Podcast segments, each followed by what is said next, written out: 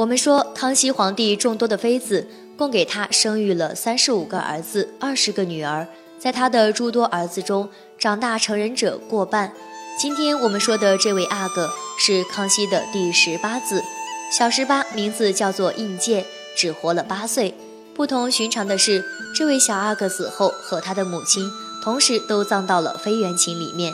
打从清朝有妃园寝这个地方开始，到清王朝灭亡为止，十八阿哥胤禣是唯一一个埋在妃园寝里的男性皇室成员。更为诡异的是。当年由于小十八的死，牵扯出了一件康熙晚年搅动朝局的政治事件，那就是废太子事件。首先，我们来看这个十八阿哥为什么能拥有如此特殊的待遇，让康熙不惜破坏陵寝的制度，坏了家法规矩，也要把这个小阿哥埋进景陵的妃园寝呢？顾名思义，在妃园寝里面只能埋葬皇帝的妃嫔，皇陵里也只能埋葬皇帝和他的后妃们。皇子公主是不能进入的，由于都是皇家血脉，皇子和公主的原寝是另外单独建的，但是绝不能和他们的父母、后妃们埋在一块儿。可是十八阿哥为什么能够和这些妃子们葬到那一块儿？那肯定是因为他的母亲是和他的母亲有关系的。经过查证，十八阿哥的生母是康熙的妃嫔，在康熙二十三年的时候，康熙帝第一次南巡。从苏州带回来的江南美女，这个女人姓王，名字和年龄不详。她的父亲是苏州的一个知县，家境较好，知书达理。江南女子没有满蒙女子大气艳丽的五官，但小家碧玉也能美到极致，盈盈细腰不足以握，吴侬软语柔情似水，婉约灵动可爱，让多情的康熙见之不忘，思之如狂。更要命的是，这位王家女还是个小脚女人。虽为帝王，康熙和大多数古代男人一样，有个低俗的癖好，喜欢小脚女人。这个小脚的王氏更具有江南美人独特的韵味，曲线玲珑，在顾盼和回眸中让康熙爱不释手，格外宠爱这位乍一看名不见经传的王氏。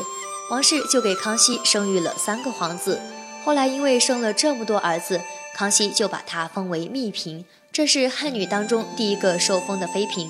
可见康熙对于王氏的宠爱，但是作为帝王，康熙本质上十分专横。他的所谓仁慈宽厚，基本上可以理解成是为政治目的做出来秀的。他研读孔孟经书，是为了维护皇权统治。他曾明确警示他的儿子们，防止他们沾染汉族习俗。若有人沾染汉族习俗的话，有祖宗家法在，绝不轻饶。康熙骨子里有着等级观念和民族芥蒂。在康熙这种心态下，他对宫里的汉女子们的态度有着截然相反的两面：一方面极尽恩宠，另一方面却冷酷无比。康熙四十八年七月，苏州织造李旭要进宫面见康熙皇帝。李旭是康熙安插在江南的一个眼线。李旭报告说，密嫔王氏的亲生母亲得病医治无效死了。康熙一看，眉头一皱，心里面丝毫没有引起一丝波澜。很冷淡地进行了批示，他说知道了，家书收下了。然后他又秘密叮嘱李旭不可声张这件事儿。这还真是最是无情帝王家，亲人离世也不能哀悼。一向以宽厚仁慈示人的康熙，这个决定简直使人大跌眼镜。从这件事上，我们看出康熙的心存着很大的民族芥蒂。虽然做母亲的王氏一直被康熙提防着，但对于密嫔所生的孩子。康熙却十分喜爱，尤其是十八个胤禣，从一出生开始就备受康熙皇帝的宠爱。不仅在宫中让小十八环绕身边，外出巡游的时候也要把他都给带上。可惜这一带就把可怜的小阿哥给带出事儿了，连带着小十八的太子哥哥都跟着遭了殃。康熙四十七年，他巡幸塞外，把小十八带在身边。这一年，十八阿哥胤禣年仅八虚岁。生长在深宫当中的金枝玉叶不能适应塞外的恶劣天气，应届就染病了，得了急性腮腺炎，高烧不止。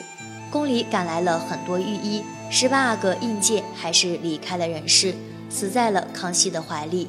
九月四日这一天是小阿哥应届去世的日子，康熙觉得这个孩子很可怜，自己带出去让孩子死在了外边，心里悲痛万分。下旨让小阿哥葬在妃园寝里面。将来要和他妈妈一块儿也有个伴儿。接下来发生了一件蹊跷的事儿，这件事成为康熙晚年政治生涯中的一件大事儿，搅动了整个朝局，几乎所有的阿哥和大臣们都参与了其中。就在十八阿哥胤介去世这一天，九月四日，康熙宣布要把他培养了三十三年的皇太子胤禛废掉，整个朝野震惊。其中的一条理由就是十八阿哥离世，太子没有悲痛伤心之情，太子对小阿哥胤介毫无友爱之意。康熙断定，由此太子做不好皇帝。当然，皇太子被废还有其他重要的政治背景和原因。不管怎么说，十八阿哥应届去世这件事情是一个重要的因素，成了太子被废的导火索。